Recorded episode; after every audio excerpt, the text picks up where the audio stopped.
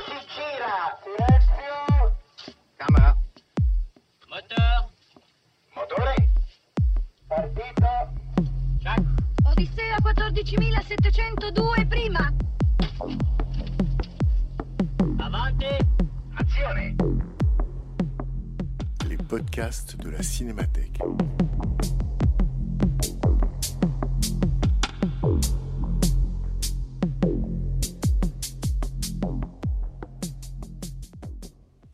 2016, la Cinémathèque française invite une personnalité à programmer quelques séances pour parler des films de sa vie. À chaque séance, projection d'un film, suivie d'une prise de parole et d'un dialogue avec les spectateurs. En avril 2016, c'est le cinéaste Serge Boson qui se prêtait à cet exercice en programmant le film Zig Zig de Laszlo Zabo. Rencontre avec Serge Boson, animé par Bernard Benoliel. Bonsoir, bienvenue. Bienvenue à ceux qui ont suivi ce cycle depuis son début. Bienvenue à ceux et celles qui nous rejoignent.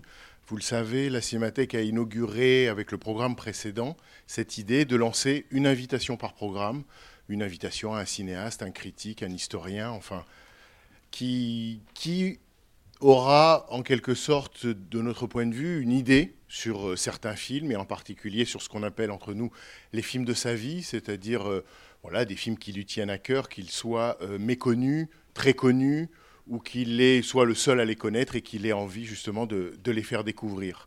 Euh, dans cette optique, on a proposé ce jeu à, à, Serge Boson, que vous connaissez, cinéaste.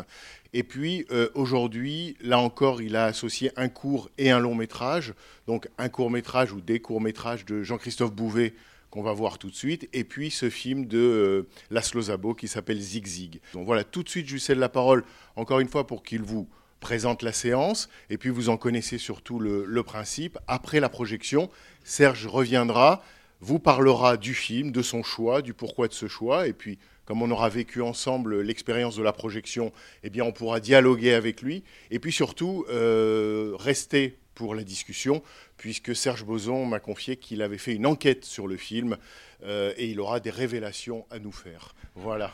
Donc euh, tout de suite, je lui cède la parole. Merci beaucoup. Euh, donc, je vais être rapide pour ce qui est de ce qui est avant le film. Donc, euh, comme l'a rappelé Bernard Benoliel, c'est une programmation. Donc, je rappelle le principe. Normalement, ça s'appelle les films de ma vie. Donc, moi, pour ceux qui étaient pas là les fois précédentes, je dis simplement que je n'ai pas réussi à complètement respecter le principe des films de ma vie parce que si j'avais choisi les films de ma vie, c'est des films qui étaient tellement connus que je ne pense pas que c'était important de les montrer à la cinémathèque parce que les gens les auraient déjà vus. Et donc j'ai choisi plutôt des films rares, euh, mais qui avaient, euh, j'espère, euh, une, unité qui faisait que presque la programmation de quatre films était exhaustive. C'est-à-dire, c'était l'idée, c'était de faire un truc à partir de Lolès donc le film de Lozay qui était le premier, qui était sur la question du sens du présent. Parce que voilà, dans les films, euh, il y a un scénario qui précède le tournage, puis ensuite il y a ce qu'on fait au tournage. Et dans l'Olès de Lozay, il y a, on peut dire, euh, une espèce de miracle sur la manière dont un scénario, quel qu'il soit, et en plus celui-là est d'une certaine manière relativement prévisible, réussit à trouver, grâce à la mise en scène, une dimension d'extrême imprévis imprévisibilité, fugacité, voilà, un, sens du présent qui rend le film un peu unique. Donc ensuite, j'avais choisi un film de Koutsiev qui est un film russe, où on peut dire que le sens du présent, cette fois-ci, prenait quasiment prenait, pardon, pas quasiment, prenait le pas sur le scénario. Puisque dans la première partie, on peut dire qu'il n'y avait plus de scénario, il restait plus que du présent. Et puis, euh, on peut dire que l'idée du film de Koutsiev, c'était que, justement, que le scénario, c'est-à-dire l'histoire avec un petit H, semblait disparaître pour, que, pour mieux que l'histoire avec un grand H réapparaisse quand on s'y attend plus, à savoir euh, la Seconde Guerre mondiale et plus exactement la, Shoah. Et dans le film de ce soir, où là, on, s'éloigne de plus en plus de l'Olès, je le reconnais, euh, il y a à nouveau une quasi-extermination du scénario, pas, des juifs, mais du scénario. Et, euh, et pour autant, là, c'est pas en faisant éloigner l'histoire avec un petit H, c'est pas l'histoire avec un grand H qui revient. Il n'y a rien avec un grand B, Z, euh, F ou qui revient. Le, film n'a pas une, la hauteur de ton de Lolès ou du Koutchev. Il ne s'agit pas du tout là de questions de racisme, de, de, de choix, ou de, du rapport aux Mexicains en Californie. On peut dire que c'est un film, d'une certaine manière, qui, est assez frivole, en un sens que positif. Mais comme le précédent, euh, je tiens à préciser que c'est un film qui n'est en aucun sens possible un chef-d'œuvre. C'est un film très inégal. Euh, il y a des scènes qu'on pourrait considérer comme très nulles et, des scènes qui ne le sont pas du tout, je crois. Euh, mais bon, voilà, on en parlera euh, après. Donc, juste, je voulais dire la chose suivante. Bernard Benoliel ne souhaitait pas que pour le film précédent, le film de Koutsiev, il y a un, un court métrage parce que le film était très long. Mais donc là, on reprend le principe que j'avais initié lors de la première séance, c'est d'associer à chaque fois un court métrage d'un d'un ré- d'un réalisateur qui est en fait un acteur. Donc la première fois c'était Rosette, là ça va être Jean-Christophe Bouvet, la prochaine fois ça sera Jean Bélier. Et en fait, il ne s'agit pas seulement, si vous voulez, de casser l'idée un peu de grande messe cinéphilique en choisissant des films un peu impromptus, euh, peut-être même jamais vus, ou comme ceux de Bouvet, en tout cas jamais diffusés en salle. Mais c'est aussi, toujours pareil, dans la suite de l'Olès, c'est-à-dire de chercher comment on peut faire pour lutter contre la force d'inertie amenée par euh, la dimension technique, matérielle euh, du cinéma. C'est-à-dire une équipe, une installation, des acteurs, c'est-à-dire comment on peut faire pour réussir à retrouver quelque chose où on a l'impression que ça pèse pas du tout, c'est léger en termes de production, en termes de tournage, en termes de rapidité, et donc trouver une certaine forme de fraîcheur dans le rapport au présent. Moi, ce qui m'intéresse, c'est que dans les films de Bouvet, euh, voir, j'ai eu l'occasion de voir que c'était des films pour la télé, je trouve qu'il y a, ce qui est très rare, une bonne influence de Jean-Luc Godard. Godard est un cinéaste suisse, donc euh, non, non, mais euh, voilà, je vais pas faire peut-être sa carrière, mais en tout cas, Jean-Luc Godard, c'est- qui est souvent difficile, je trouve, quand on veut être influencé par lui. Il y a déjà beaucoup de cinéastes qui ont été influencés par lui, on peut dire euh, génération après génération. On pourrait prendre, je sais pas, Despalières, Fitoussi, Perret Jaco. Je pense pas que c'est le lieu, mais je pourrais essayer de montrer qu'est-ce qu'ils ont hérité de Godard. Mais lui, il a hérité, je crois, dans ces films-là, dans ces, films pour la télé de Godard, ce qui est peut-être le plus rare, c'était la capacité de faire une espèce de tac au tac, très immédiat. Euh, dans ces films des années 60, c'est souvent des scènes, par exemple, les scènes avec Brice Perrin ou Roger Lénart. Et puis dans les années 70, ça explose un peu ce tac au tac du temps réel euh, dans France Tour des Tours, d'une manière dans numéro 2. Et dans les films de Bouvet, qui ont tous, sauf une espèce d'ambition affichée et de, piédestal qui les précède, je trouve qu'il y a ce rapport au, au tac au tac godardien, qui est justement, comme je précise, les films de, Bouvet sont des films des années 80. Et pour moi, Godard, sa dernière grande période, c'est les années 80. Après, il a perdu justement ce dont j'essaie de parler là, c'est-à-dire ce, rapport au tac au tac où on parle à quelqu'un, on lui répond, on le surprend, on relance, il nous dit un truc, on arrive à le retourner. Comme il, par contre, il le fait encore des conférences de presse, mais plus tellement dans les films. Et, euh, et donc voilà, je trouve que dans les films de Bouvet, il y a cet héritage de Godard lié aux années 80, non seulement parce qu'il était tourné dans les années 80, parce que mais c'est aussi parce que je répète la dernière décennie où Godard a, réussi à faire ça. Mais je vais laisser la parole à Jean-Christophe Bouvet qui est là, qui est par ailleurs, comme je disais, donc un acteur comme Rosette, comme Jean Bélier, donc un acteur qui a joué dans beaucoup de films, aussi bien dans les films de la famille Diagonale, donc Paul Beccali, Jean-Claude Biette, Jean-Claude Guiguet, mais aussi euh, des films de tout autre horizon comme Maurice Pialat, comme Luc Besson, comme les films des nuls, comme Godard justement euh, dernièrement, et puis pour des cinéastes plus récents, les jouer d'un film par exemple d'Axel Repère, de Pierre Léon, qui est encore en salle, mais je vais lui, je vais lui donner la parole. Donc Jean-Christophe, nous rejoins-nous.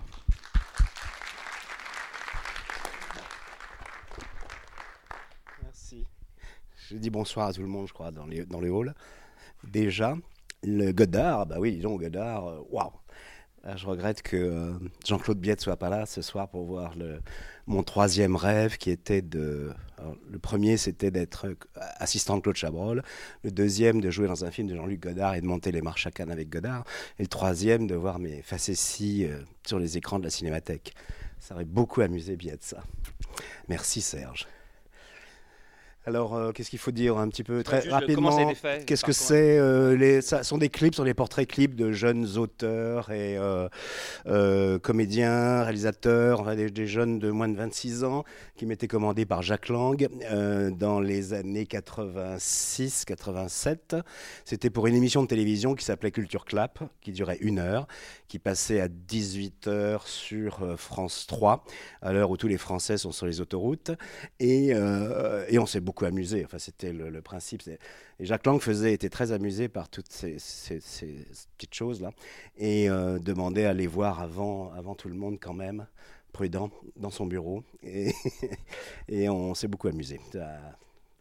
Qu'est-ce que... euh, bon, alors, euh, bah, vous allez voir après. Il y a, y a débat après. S'il y a des questions, j'y répondrai.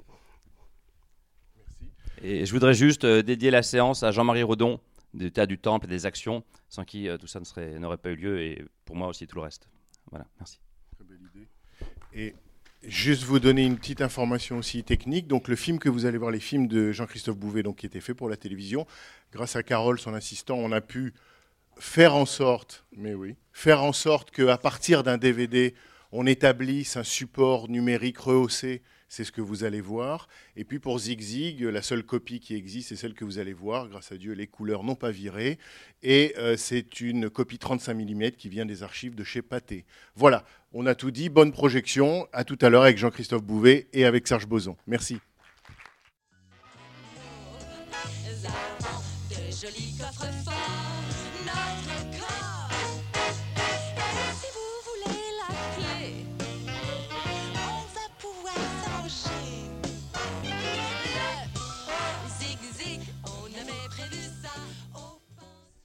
Bon, bah alors, euh, si vous voulez bien, on va faire comme d'habitude. Au début, je vais dire quelques éléments historiques pour ceux qui ne connaissent pas du tout les réalisateurs. Ensuite, je vais dire pourquoi j'ai sélectionné le film. Et puis ensuite, on, ouvrira la, discussion. Donc, euh, voilà, là, c'est un film de Laszlo Savo.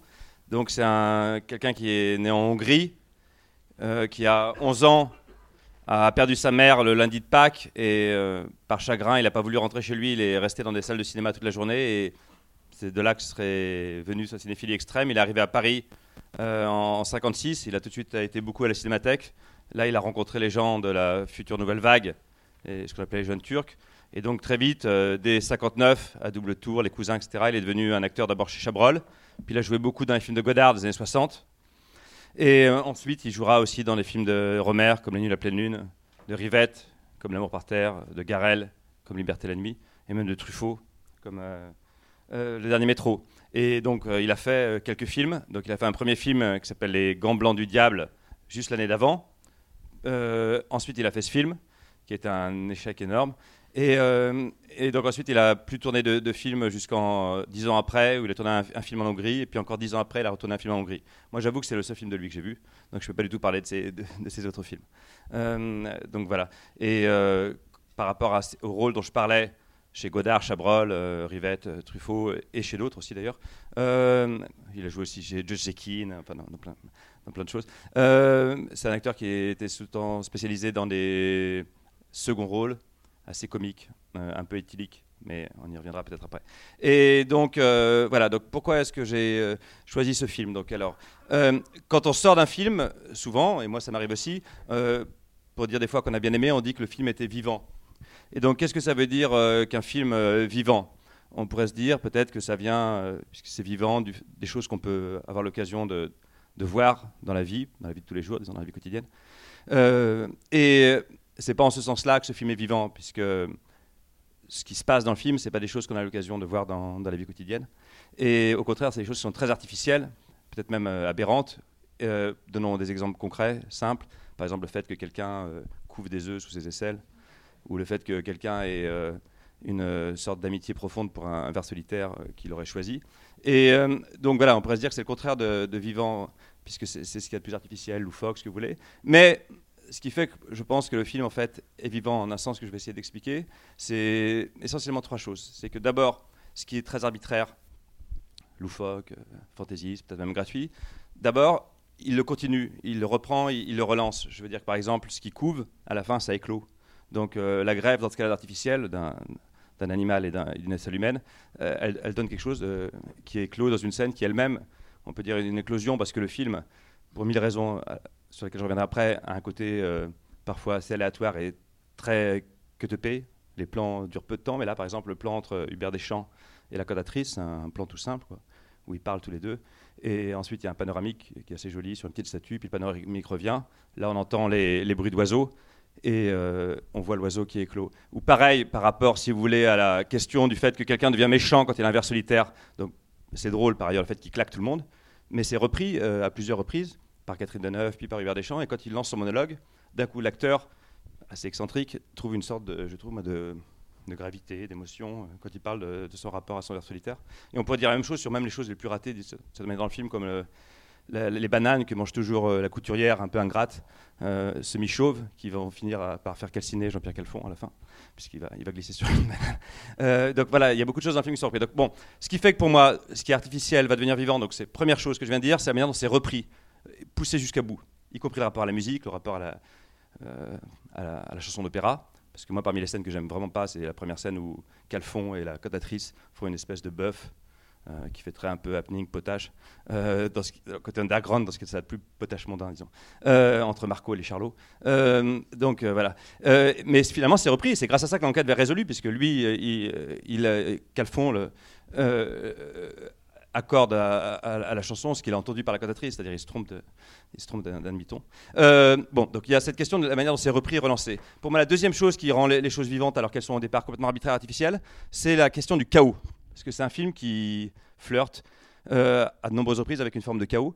Euh, mais c'est pas juste du n'importe quoi. Je veux dire, parce que c'est facile de faire du chaos qui serait juste de, je sais pas, de, mettre des gens qui ont des slips sur la tête, qui poussent des cris, et puis qu'on on fait plein de plans, etc. Je veux dire que le, chaos, pour moi, a, de manière assez dure à cerner, parce que ça, ça paraît semi-aléatoire, a, a une espèce de rigueur. Donc, ça paraît un antagoniste ou une sorte de paradoxe facile. mais Donnons un exemple concret, par exemple, par rapport au chaos. Donc, par exemple, prenons euh, la scène où euh, Yves Alfonso, dans le bar, se bat avec le flic. Donc, souvent, dans les scènes où il y a des figurants, la question qui se pose pour n'importe quel réalisateur, c'est évidemment qu'est-ce qu'on fait avec les figurants? Donc, si on n'a aucune idée, bon, ben, on les laisse dans le plan, il faut rien et c'est très inerte. Si on veut donner une impression euh, d'énergie euh, facile, on leur demande de tous s'exciter, de pousser des cris, de se jeter par terre, de participer. Alors là, c'est un choix un peu intermédiaire en fait. C'est-à-dire que finalement, les figurants ne participent pas au combat, mais pour autant, ils ne sont pas là ni inertes ou avoir des petites de côté. Il y a une espèce d'impression un peu centripète où on a l'impression que ce qui se passe entre Alfonso le flic, les, les, les zappes, et euh, dans la manière dont c'est filmé, on, a quand même une impression, comment dire, de maelstrom, de, de- de choses qui viennent d'autour de la bagarre, qui sont happés par la bagarre, qui la retiennent, qui la reprennent. Et c'est pareil, c'est immédiatement après cette bagarre que le personnage d'Afonso, qui était jusqu'alors à peine pittoresque, a un, plan assez émouvant pour moi où euh, il explique qu'il est un boxeur déchu, qui n'aura plus le droit de monter sur ring puisqu'il a accepté un, combat truqué. Donc euh, voilà, il y a, ce, rapport au chaos qui est ni... euh, bon, voilà. Donc ce qui rend le film, malgré son efficacité vivant, donc première piste que j'ai proposée, c'est la manière dont ça relance et ça, ça tire et ça essaie de, trouver comment faire que ce qui est le plus aberrant finalement, comme une greffe, euh, éclose, euh, euh, puis, s'éclore. Donc ensuite, il y a la question d'une espèce de chaos semi-organique. Il faut trouver cette force centrifète qui fait que les gens qui restent à l'extérieur sont happés par l'intérieur de la bagarre, mais de manière euh, finalement furtive. Et puis le troisième truc, c'est un- une chose un peu aussi toute concrète, toute technique, c'est le travail du son. C'est que ce film a un mixage assez particulier. Moi, personnellement, je trouve qu'il y a des fois trop de musique additionnelle. Je ne parle pas des scènes, bien sûr, où il y a des chansons, mais on a une impression de, de mixage qui est assez rare maintenant, où les films français, globalement, je ne parle pas seulement de direction d'acteur, mais là, vraiment du mixage, sont assez lisses. Et là, il y a une impression entre ce qu'on entend bien, ce qu'on entend mal, ce qui sature, ce qui est doux, les silences qui surviennent, la voix de neuf qui sature, etc. Pour moi, il y a une, une impression d'une matière très vivante, très organique. Et euh, ce chaos dont j'essaie de parler, euh, il est lié, je pense aussi, à des questions de conditions de tournage, comme vous pouvez peut-être l'imaginer, parce que euh, par l'intermédiaire d'une amie grâce à qui j'ai vu le film, euh, j'avais su que Michel Delay, donc il a un tout petit rôle dans le film, c'est le conducteur, estimait que, comme il était sur le tournage, même s'il reste plus beaucoup de ce qu'il avait fait, le, cinéaste Laszlo Sasbo était trop euh, sous pour euh, diriger, en fait, il n'était pas sur le tournage la plupart du temps, c'était plutôt Jean-François Stevenin en fait qui avait dirigé le film. Et donc j'ai posé des questions à Jean-François Stevenin euh, sur comment il avait fait. Et déjà, est-ce que c'était vrai ce que disait Michel Delay, etc. Et donc, euh, Jean-François Stevenin, que j'avais rencontré à Nantes j'ai présenté ce film euh, cet été au Sofilm Summer Camp, me disait qu'en effet, bon voilà, il y avait des problèmes parce que Laszlo Sabo était extrêmement alcoolique. Et donc, euh, il était souvent non seulement sous, mais même pas sur le, plateau. Et, donc, il a dû s'en occuper. Et donc, je pense que ça contribue à cette espèce de chaos éthylique, mais au, sens où il y a quand même des œuvres qui sont influencées par l'alcool au, au bon sens, où, où il y a une sorte d'ivresse qui, qui- fait aussi la matière du film. Et donc, il me disait des choses, euh, pour être concret, voilà, bah, précises, que c'est quand même une production pâtée, c'est Claude Berry, c'est-à-dire c'est c'est pas du tout un film underground ou un, film fauché. Euh, Il y a des stars, comme vous l'avez remarqué, etc. Donc, prenons un exemple concret à la fin, quand Calfon se fait brûler. euh, en fait, les gens n'étaient pas prévenus. C'était une idée de Laszlo Sasbo, je sais pas si ça venait de Godard, de Rosier, etc. En fait, les gens n'étaient pas venus, il y avait un vrai public. Et donc, il y a une sorte de panique. Et donc, il y a une dame âgée qui s'est fait euh, casser une jambe, ce qui maintenant, évidemment, serait, serait plus du possible. Donc, euh, je vais pas continuer. J'ai beaucoup, beaucoup d'anecdotes, si vous voulez, sur le tournage. C'était très catastrophique. Et donc, au départ, euh, ce qui se passe, c'est que donc, pardon, Jean-François Stevenin, donc, était le premier assistant réalisateur, et Claude Berry, donc le producteur. Et très vite, au, bout de quelques jours de tournage, par rapport au producteur, vous savez qu'il y a le retour de la script. À l'époque, il faisait le mouchard, et puis le directeur de production, et puis des rushs.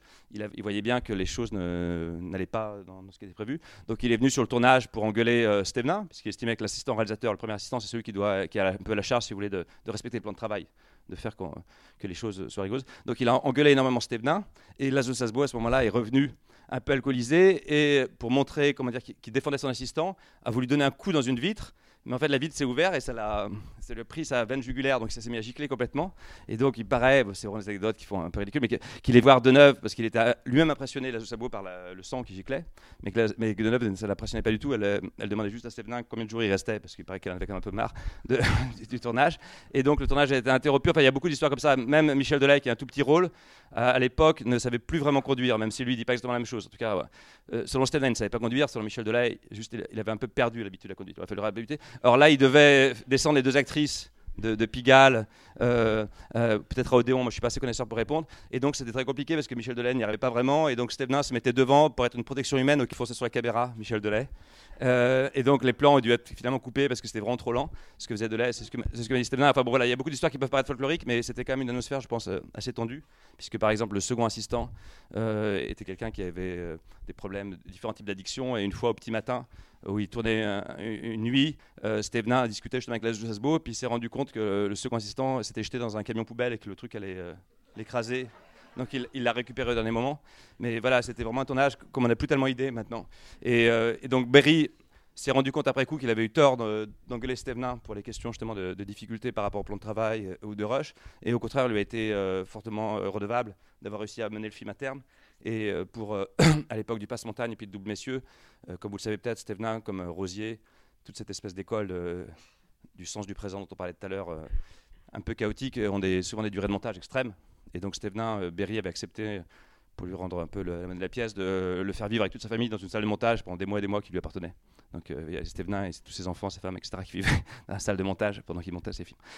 Donc voilà. Donc pour reprendre, donc je disais au début que pour moi c'était un film qui était vivant, mais par ailleurs on pourrait dire qu'au niveau du scénario ou des idées de base c'est comme artificiel. Et pour moi, ce qui permettait de trans- cette artificialité en chose vivante, donc c'était un la relance, deux le chaos qui est lié à l'alcool et à un travail, par exemple, qu'on peut le voir sur les figurants, ou euh, la question euh, du mixage. Et troisième chose, ce qui fait aussi pour moi que l'artificialité ne- ne vire pas à l'arbitraire, à la pochade ou, ou n'importe quoi, c'est qu'il y a quand même quelque chose qui remonte dans le film, qui est comme quand même un sédiment, comme une histoire, comme un passé, mais pas un passé documentaire, un passé purement fictionnel, qui sont les années 30 du cinéma français, euh, qui n'est pas une décennie que je connais si bien que ça, mais je m'en fais comme une idée, c'est-à-dire, pour commencer par les personnages, les prostituées au grand cœur, les clochards célestes, euh, les boxeurs déchus, les histoires d'amour euh, qui finissent tellement mal que les gens ne peuvent que mourir. Euh, et puis tout simplement aussi le fait, qui dépend plus des personnages mais du style du film, de mélanger des chansons, du comique, euh, des choses un peu mélodramatiques emportées. Donc je pense que c'est ça aussi qui fait que, quel que soit le degré d'aléatoire, d'arbitraire, de confusion, on a quand même l'impression qu'il y a comme euh, chez Vicali, qui était l'autre cinéaste des années 70, chez qui le rapport des années 30 est très important, il y a quand même une sorte de soubassement qui, qui donne euh, des racines, mais pas des racines au sens documentaire, hein, des racines fictionnelles par rapport à, ce qu'ont été euh, euh, les, années 30 en France. Et donc j'ai fini ce que je voulais dire.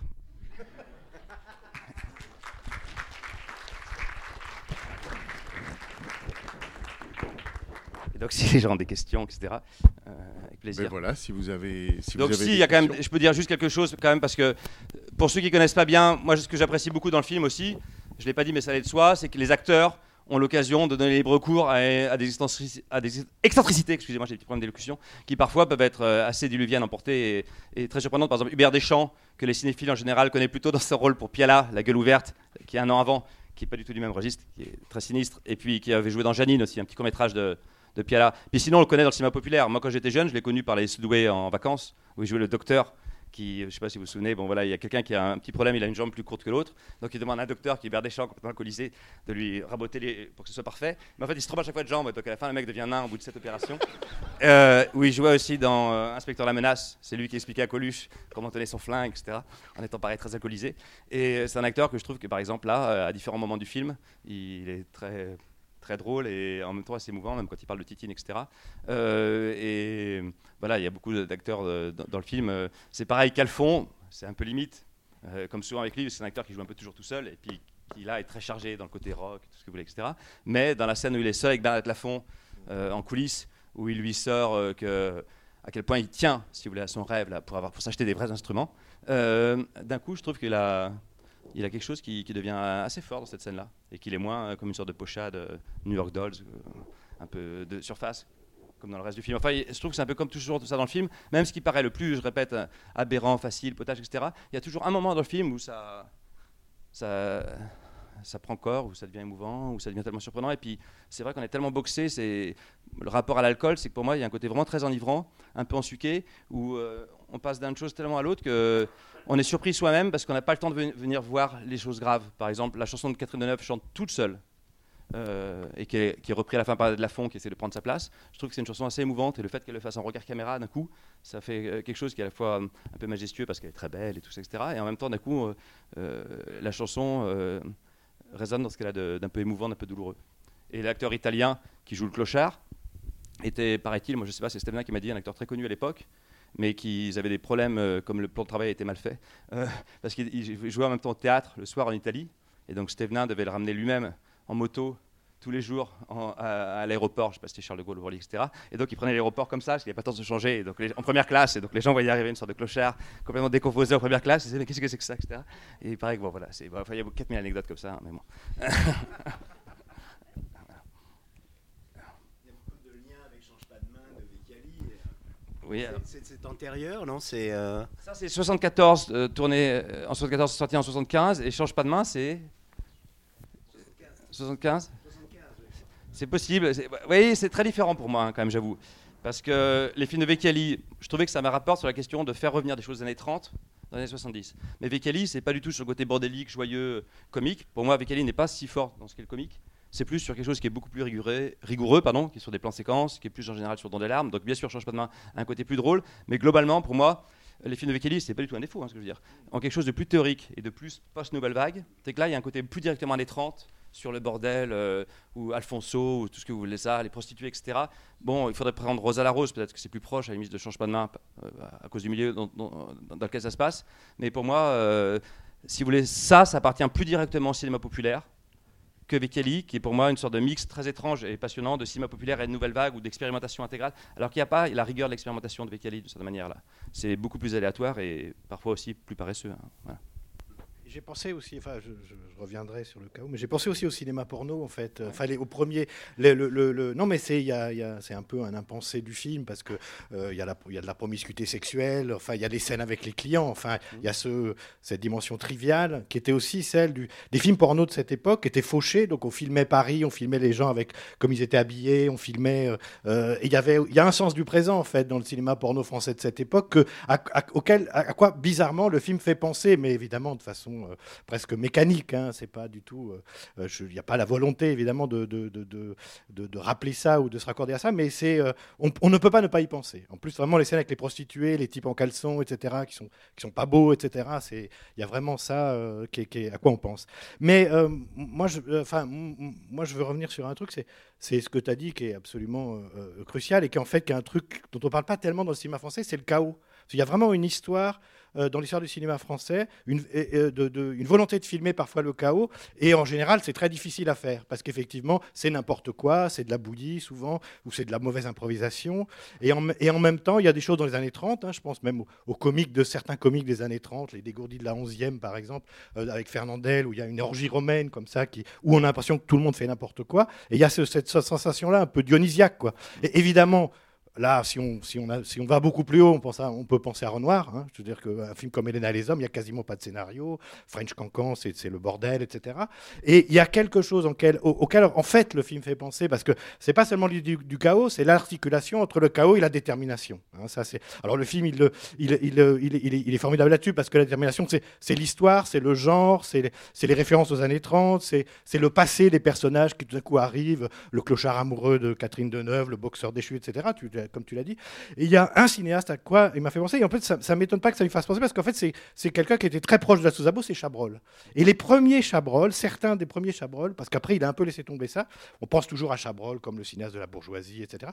Mais les premiers Chabrol, on a l'impression, et je pense par exemple au Godeluro, c'est une, une, suite comme ça d'orgies et de, de, de gens qui cassent tout, de désastres et tout. Et en même temps, derrière, il y a le- un récit de vengeance.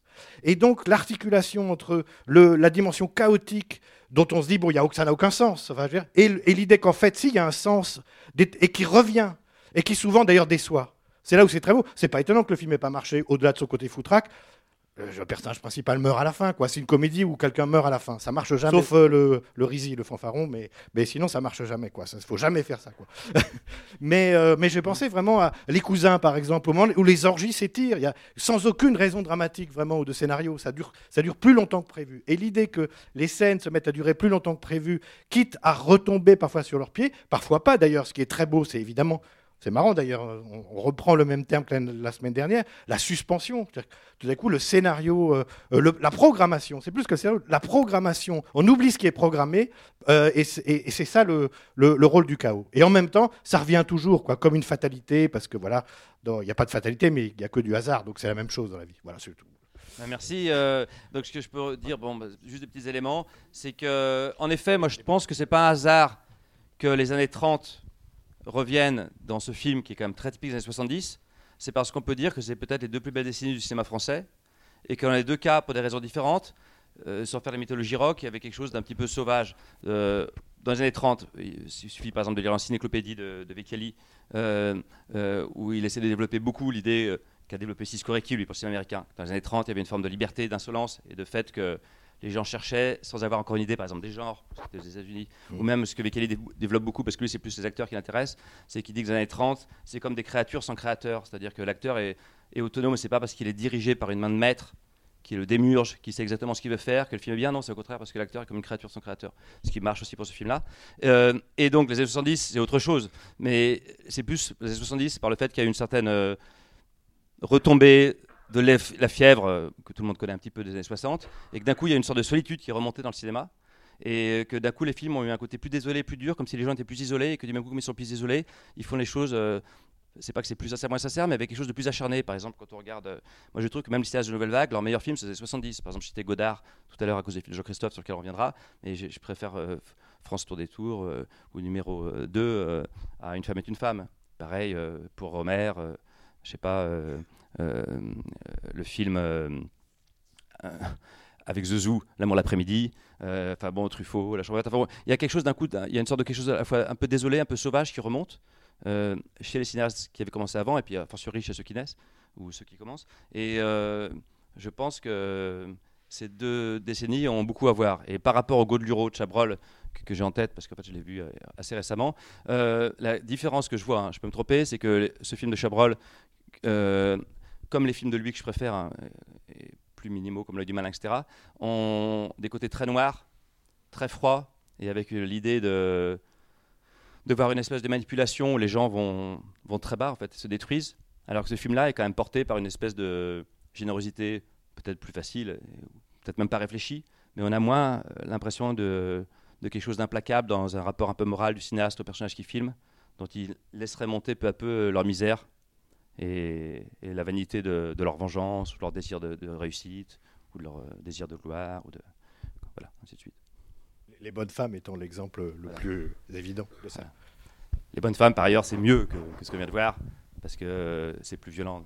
Il y a à la fois ce que vous dites, c'est-à-dire qu'il y a à la fois la, la- comment dire, quelque chose de l'ordre de la déprogrammation. On dirait que effectivement toutes les scènes se déroulent comme il n'est pas prévu qu'elles se déroulent, et en même temps il y a un sous-bassement dans les bonnes femmes qui fait qu'il y a un tueur qui lui est déterminé à, si je puis dire, un plan pulsionnel à, à- Ouais. à accomplir, et que ça trace une ligne au milieu de, ce, de cette dérive. Quoi.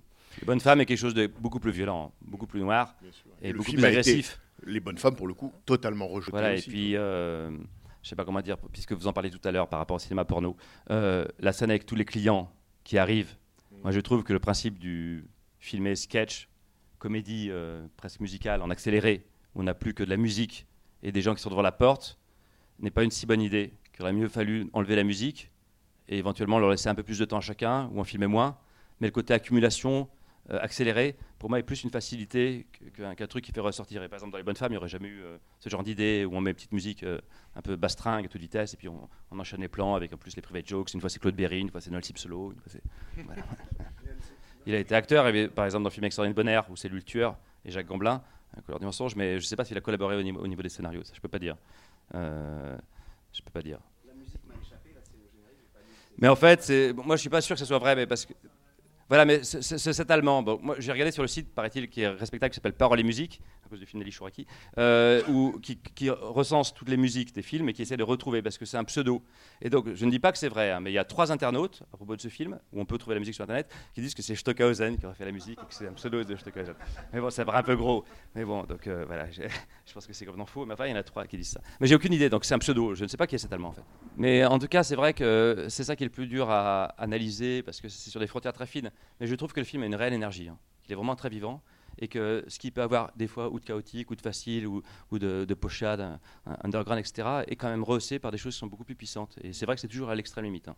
Mais il y a vraiment une énergie. Par exemple, euh, la moi, j'a- j'adore pas Cassavetes, même si j'adorais quand j'étais adolescent, tout ça, etc. Mais c'est vrai que la scène du bar, parce que Cassavetes a beaucoup filmé des beuveries qui dérivent, etc. Mais la scène du bar, quand ils se battent tous les deux, euh, il y a quand même quelque chose de très fort dans ce que fait Alfonso et dans ce que fait aussi le flic, et aussi dans le dialogue. Je sais pas comment expliquer. Je trouve que c'est- pas du tout si évident à faire. hein. C'est très rare de trouver ce type de là dans le cinéma français. C'est pas un truc courant, moi, je trouve.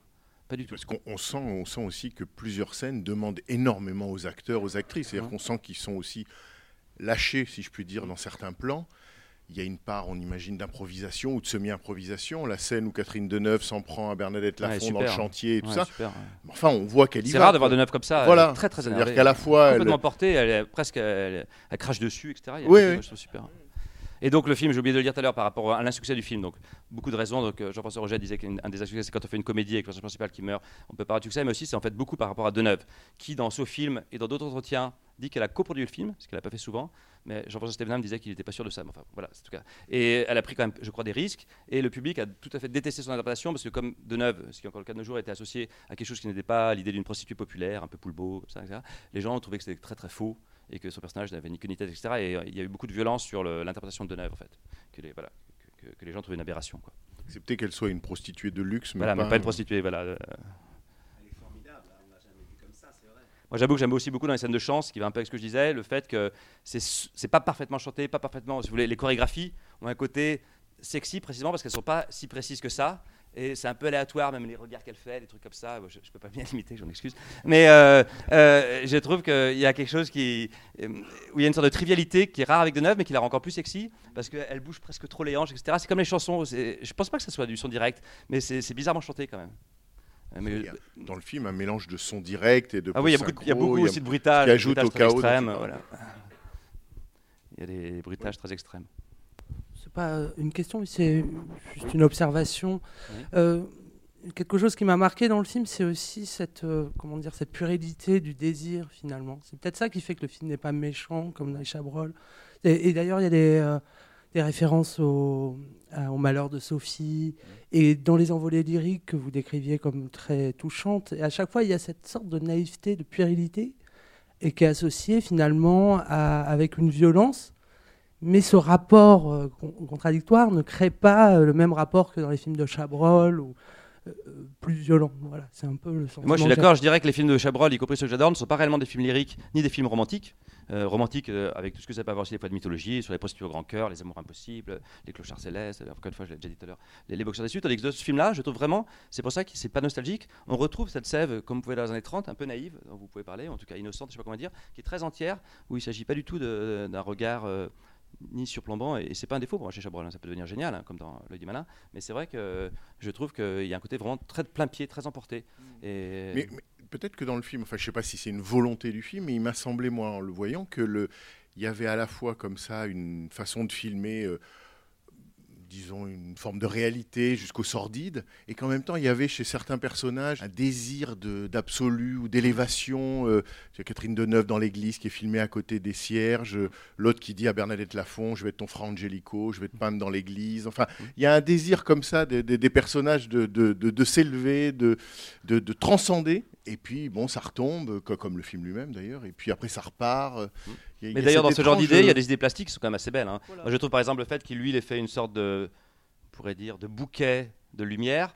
Quand elle le pousse et qu'il y a le plan où il est seul avec toutes les lumières, c'est quand même vraiment une belle idée de d'image, quoi, dire de cinéma. Et pareil, quand on entend la chanson qui est pour moi la plus émouvante que chante de seul, le fait d'avoir mis là-dedans le plan est dans son espèce de, de, de taudis et qu'on trouve discrètement une photo de, dans leur période de couple et que c'est là qu'on comprend, c'est des, euh, c'est des idées qui sont assez belles de ce point de vue-là, justement. L'élévation romantique, euh, mélancolique, entre guillemets. Et chaque fois qu'il y a une, une forme de logique en quelque chose qu'on on est surpris. C'est-à-dire que chaque fois qu'on se dit ah ben oui mais alors le clochard il revient à la fin, c'est pour ça qu'on l'a vu au début. On est étonné que le film ait pensé en quelque sorte à sa à sa structure. Oui, tout à fait. Je suis d'accord que ce qui reste du scénario est tellement euh, enfoui dans le chaos que ça rend surprenant le simple fait qu'il y ait la- du suivi ou qu'il y ait des rapports, etc. Ça fait un drôle d'impression.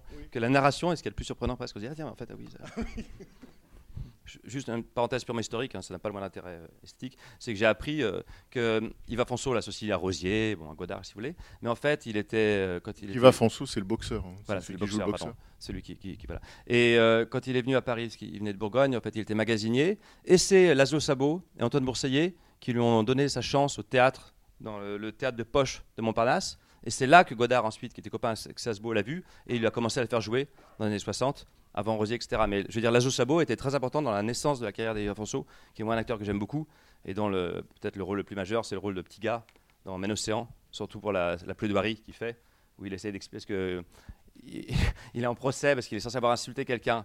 Et donc il y a une longue scène assez géniale où il explique, avec sa manière de jouer là, et la femme de, de Rosier Lydia Feld fait toute une sorte de plaidoirie assez théorique sur la question des registres de langage.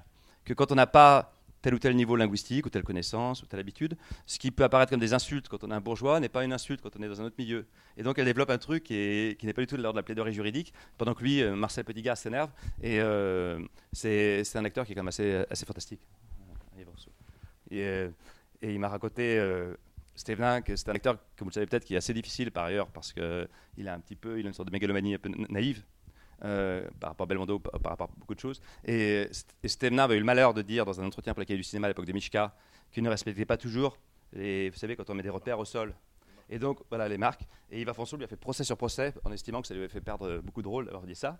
Et il paraît aussi que ce qui est un peu fatigant, c'est qu'après chaque prise, et c'était déjà le cas dans le Zazo Sabo, quand il a fini de jouer, il va voir euh, non seulement le réalisateur, mais tout le monde Ah, j'ai bien joué, ah, j'ai joué, ah, j'ai bien, j'ai bien joué, etc. Et il demande à tout le monde, à tout le monde pendant je sais pas combien de temps la question, il faut à chaque fois lui complimenter. sur fait, oui, t'as bien joué, t'as très bien joué, c'était très bien, etc.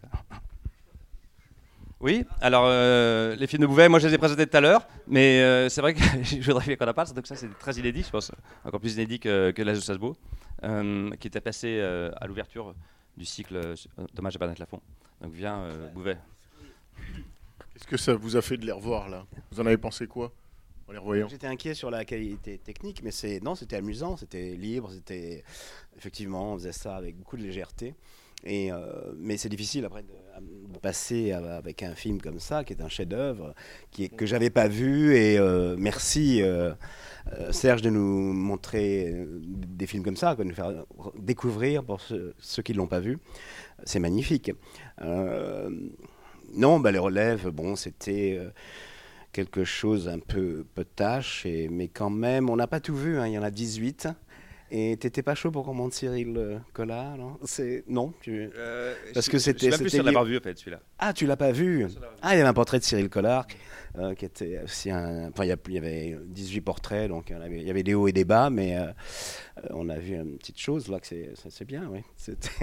Mais c'était pas une blague, ce que je disais au début sur le côté godardien.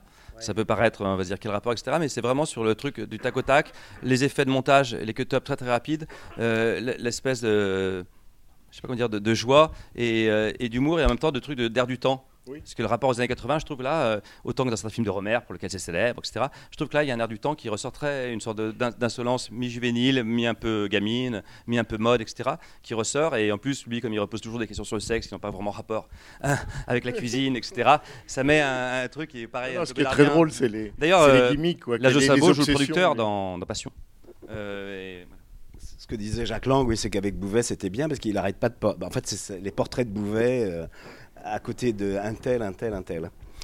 Mais c'est vrai que, euh, alors pour mes courts-métrages, Les Dents de ma mère euh, et euh, La verve de mon père et Mon QI, Serge Danet avait vu ça, il m'avait dit ah bah, bonjour, bonjour Godard. hein. Je dis bah oui, oui ça Godard, c'est sûr que. Et j'ai beaucoup aimé. Un de mes Godard préférés, c'est France Tour des Tours les enfants, effectivement. Pas très connu des gens parce que ce sont des vidéos et des séries pour la télévision qui sont passées à l'époque sur France 2. Et j'étais très ami intime de l'épouse euh, du directeur général de France 2, qui était euh, Xavier Larère.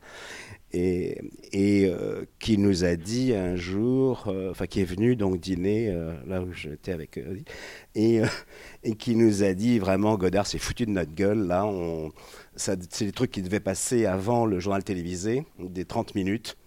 Donc on a foutu tout ça à- au cinéma, euh, ou comment ça s'appelait le truc à minuit là, Euh, le cinéma de minuit, Cinéma. oui, c'est ça. En passant les, c'est ça. Et c'est passé comme ça. Et Godard voulait que ça passe, lui, avant le journal télévisé, en feuilleton, absolument. Et donc, euh, moi, je lui dis, écoute, foutu, euh, foutu de votre gueule, euh, je suis pas d'accord. euh, c'est magnifique, ce truc-là, c'est c'est sublime. Et donc, que je sois influencé par ça, ça m'étonne pas du tout que tu dises ça. Et en même temps, en les découvrant, là, on se dit à quel point, effectivement, euh, si on ne savait pas la date, c'est-à-dire que souvent à la, à la cinémathèque, lorsqu'il se passe les inventaires des collections, le travail, c'est de dater les films. Est-ce que c'est de 1910, 1920, quelle année dans, dans 1910 Mais celui-là, si on avait, euh, ça c'est pour la télévision, mais si on avait à le dater, enfin on pourrait dire facilement les années 80, on peut absolument pas se tromper. C'est incroyable comment Ouais, on a ouais. une, un souvenir tout d'un coup des années 80 qui revient très très fort en voyant, en, en voyant les films. Quoi. Et en même temps, bah, et, et juste le, le- le sentiment que le film essaye, enfin les petits films, les portraits, essayent désespérément de sauver quelque chose de la de l'énergie des années 70 quand on disait euh, le, film d'après euh, ramène quelque chose des années 30 celui-là on a l'impression qu'il essaye de sauver quelque chose des, des- des années 70 quoi. Tout à fait, mais c'est très post-68 tard, oui. Et ça, Tardif. ça- tardivement. Et c'est, euh, oui, c'est Mitterrand, Jacques Lang et tout ça qui font venir euh, cette impertinence euh, à la télévision, en fait. C'est la tolère, première fois, enfin, oui, avec, on était avec la naissance aussi de Canal+.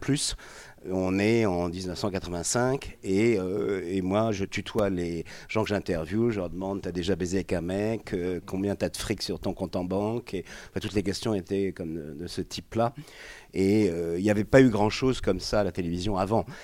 Enfin, il y avait Jean- Jean-Christophe Averti ou. Les idées que je trouve quand même des idées vraiment pour dire de mise en scène quand même, c'est que quand il interroge Nicolas Sirkis, il lui pose la question classique par rapport à Indochine, pourquoi le nom? Et ensuite il arrive à enchaîner sur des plans assez étranges, l'autre essaie de danser, euh, des, des plans un peu, euh, je sais pas ce que c'est, des estampes, etc. qu'il a dû choisir. Et je trouve oui, que le, choix photos de, fait de revenir à des photos, des estampes alors que lui danse et puis qu'il lui dit alors on t'a déjà fait chanter, c'est quand même un très bon jeu de mots que je connaissais pas.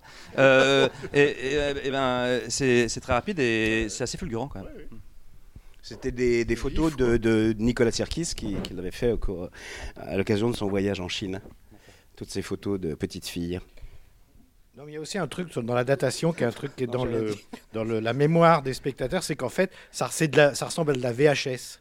Et on- à l'époque, on regardait, enfin les plus vieux d'entre nous, rega- on regardait les films en vidéo, en VHS, donc cette image, à la fois, ce- ce- cet éclairage, il y a trop d'éclairage, on est dans les années 80, c'est clinquant, et en même temps, c'est dégueulasse parce qu'on voit les raies, et tout, les, les, les raies de la, de, la, de, de- de- de la vidéo, quoi. Et ça, c'est euh, très fort, enfin sur, la, sur le sentiment d'être dans les années 80. C'est-à-dire que c'est l'image elle-même qui nous dit, ben, on est dans les années 80. Oui, c'est ça, mais c'est d'ailleurs les copies qu'on a vues, je crois que c'était tiré des deux VHS que j'avais enregistrés à la télévision. Après, j'ai pu mettre la main sous les, les rushs en BVU, mais on n'a pas eu le temps ici euh, de, de transcoder les BVU. mais c'est vrai que c'est bien de le voir comme ça dans l'esprit euh, VHS de l'époque. Oui, c'est ça, il y a un esprit VHS. Oui, l'esprit VHS, oui. Ah bah, J'étais vidéaste à l'époque et, euh, et on travaille. Oui, j'ai beaucoup tourné en VHS. Notamment Les Dents de ma mère, je crois. Oui, c'était en VHS. Juste, ça je n'en sais pas. J'aurais peut-être dû poser la question à Steve mais par rapport à la question du sens du présent, qui est le fil rouge depuis le début, par rapport à la figure de Jacques Rosier, qui est un peu l'incarnation la plus extrême de ça en France, et dont je disais que le film précédent de Koutchev, je parle là seulement de la première partie, pouvait être comparable du côté de Rouet par les questions de production par rapport à la télé, et euh, aussi par euh, le rapport au bruitage ou à différents trucs de son. Euh, quelque chose que, auquel je n'avais pas assez pensé avant, c'est que un cinéaste en général, quand il pense un plan, une scène, quand il va la découper, il va réfléchir avec une caméra. Où est-ce que je mets la caméra et comment je positionne les acteurs par rapport à la caméra? Alors que Rosier, comme il est sorti de l'IDEC très jeune et qu'il a travaillé beaucoup à la télé comme assistant, en fait, pour Radio Philippines, pour Menos 5 il tourne avec plusieurs caméras. Et euh, contrairement à ce qu'on croit, parce qu'on se fait toujours l'idée que comme les montages de Rosier sont infinis, on se dit que les tournages doivent être un peu similaires. C'est-à-dire qu'il a tourné beaucoup, beaucoup, beaucoup, et puis ensuite au montage, de remettre les choses. Alors que j'ai lu euh, différents documents qui, qui expliquent la chose suivante c'est qu'en fait, souvent, comme il y a des problèmes d'argent, il ne peut pas garder les acteurs longtemps. Et donc, euh, sa technique, par exemple, pour prendre un exemple très concret. Donc, si vous avez vu Men Océan, il y a une scène où, euh, à nouveau, Yves Afonso, le petit gars de la marine, Marcel, il a Louis Rego et Bernard Ménez comme ça dans un bar, puis il les tient comme ça tous les deux, puis il y a un long plan séquence où, à la fois, pareil que là, ils veulent se battre, s'embrasser, une sorte de, de fraternité comme ça. Et en fait, ce qui est pratique quand on tourne avec deux caméras, c'est que si l'acteur se trompe ou s'il y a une merde, on n'est pas obligé de reprendre au tout début. On reprend pile juste avant où il a merdé. Parce que vous comprenez, ensuite au montage, on peut garder n'importe lesquelles des deux caméras, puis passer à euh, la suite filmée la par l'une des deux autres caméras. Je ne sais pas si c'est clair pour ceux qui ont Je jamais veux fait de dire qu'au montage. montage, on Voilà. peut enjamber la difficulté en se reposant sur l'autre caméra. C'est ça Ouais, enfin, sur n'importe laquelle des deux. sur n'importe laquelle des deux. C'est-à-dire qu'il y a eu deux caméras qui ont filmé un plan. À un moment, ça a merdé. Et donc, par exemple, on va garder une des premières caméras. Et puis ensuite, on va reprendre l'autre caméra à partir du moment où on a retourné.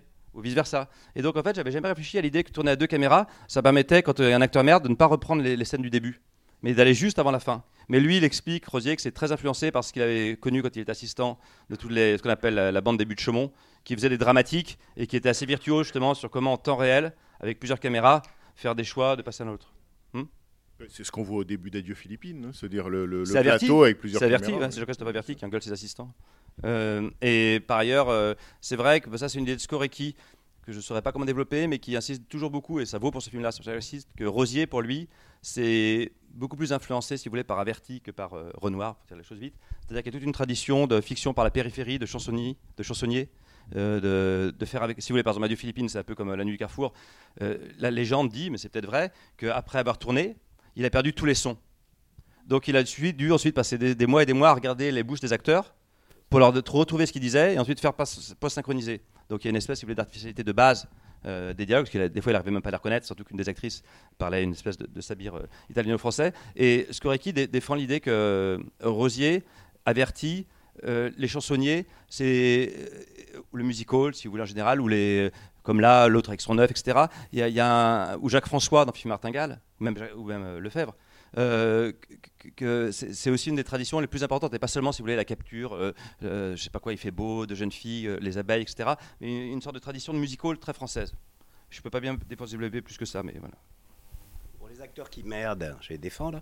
Euh, c'est- Vecchiali, c'est une prise. hein. Quand un acteur merde, il dit euh, bah, dans, euh, dans la vie, a on merde tous. Et euh, le, euh, euh, c'est le personnage qui merde. Là, pour Vecchiali, c'est pas l'acteur. Mais, euh, mais je sais pas s'il a changé depuis. euh, je sais pas s'il tourne avec deux caméras maintenant. C'est possible. Mais ça, je parle de, de- des années 80. Et donc, juste pour dire que Rosier, qu'on admire tous beaucoup pour sa mise en scène, en fait, non seulement on mettait jamais l'œil à le- à l'œilleton, mais laissait très très libre les deux caméras en donnant juste des consignes pour éviter qu'elles se croisent ou qu'il y ait des trucs dans le champ. En fait, ce qui l'intéressait, c'était beaucoup plus la possibilité de, de tourner vite en reprenant euh, à ras des, erreurs. C'est ce à quoi j'avais jamais pensé avant. Où j'imaginais, moi, qu'il mettait en place, en fait, en répétant d'une manière ou d'une autre, et pas du tout qu'il faisait, qu'il faisait comme ça. Euh, ah oui, Jean-Luc Godard, quand on tournait notre musique à Sarajevo euh, en 2003, je lui renvoyais un peu ses blagues en façon qu'il s'en rende compte d'ailleurs. Et l'assistant un jour à midi me dit Ce matin, tu l'as fait rire trois fois. Je dis Oui, j'ai compté. Il m'a dit C'est rarissime. hein. J'étais très fier. Mais en fait, il ne se rendait pas compte que c'était son humour à lui que je lui renvoyais. Et par ailleurs, il faut reconnaître, mais ça peut-être beaucoup de gens dans la salle le savent déjà, que c'est par Godard que Rosier, Moulet, Demy, Varda, etc. ont pu faire leur premier film parce que c'est quelque chose qui est. Maintenant, on n'a pas idée parce que la plupart des gens veulent faire des films, en tout cas beaucoup de gens veulent faire des films, moi compris. Et on a trouvé la peine de trouver des producteurs, des producteurs qui acceptent, alors que ce que raconte Moulet, c'est qu'à l'époque, euh, disons de 59, euh, quand il y a euh, le film Les 400 coups à euh, quelqu'un comme Georges de Borgard, il, fallait presque résister pour ne pas être produit, si vous voulez. Dans le sens, il cherchait tellement des gens, euh, c'était presque impossible de ne pas être produit. Vous voyez ce que je veux dire Il suffit Godard mot, donc quelqu'un fonçait dessus. Et Rosier, par contre, c'est celui qui en a le plus bavé, contrairement à Demi, contrairement à Oui, Varda, parce que- contrairement, etc. Parce qu'à l'époque d'Adieu Philippines, en fait, ce qui s'est passé, c'est que Godard, qui encore une fois lançait beaucoup de noms auprès de Borgard, euh, quand il était encore. Voilà. Et il, a, il avait fait rapprocher Borgard de Melville, Jean-Pierre Melville. Donc, bon, ça, c'est ce que j'aime moins, mais bon, qui a son importance aussi. Et Melville est venu à une projection d'Adieu Philippines et a dit à Borgard c'est catastrophique, c'est beaucoup trop long, il faut couper ci, ci, il faut couper ça. Donc ensuite il a jeté le film. Rosier a racheté les droits, elle a fini, a réussi à le faire passer à Cannes où il a eu un prix, mais avec euh, 1000, euh, 1000 déconvenus. Et, euh, Borgard, selon c'est qui a commencé à lui faire cette réputation qui traîne depuis de personnes impossibles à financer, impossibles à produire, impossibles à ce qui rende les montages en, en temps réel, etc. Alors que pour, euh, pour Rosier, ce qui est un peu l'ironie du sort, c'est le fait que Melville, amené par Godard, est venu dans une projection qui a réussi à, tout renverser le, rapport entre Borgard et son film. Et en même temps, le- le temps que tu décris là, où les. C'est très court, c'est un an. C'est très très court. C'est même pas un an, très très court, parce que le moment du reflux de la nouvelle Ouais, vague. dès, euh, dès le soldat, très très court. dès quoi. tout ça, non, c'est très court. hein. C'est vraiment une fenêtre qui se referme très vite. hein. Ben, merci beaucoup, euh, Bah, Salle, merci, Jean-Christophe Bouvet. merci, et à vous, Serge Boson, merci. Jean-Christophe Bouvet. C'était les podcasts de la Cinémathèque française.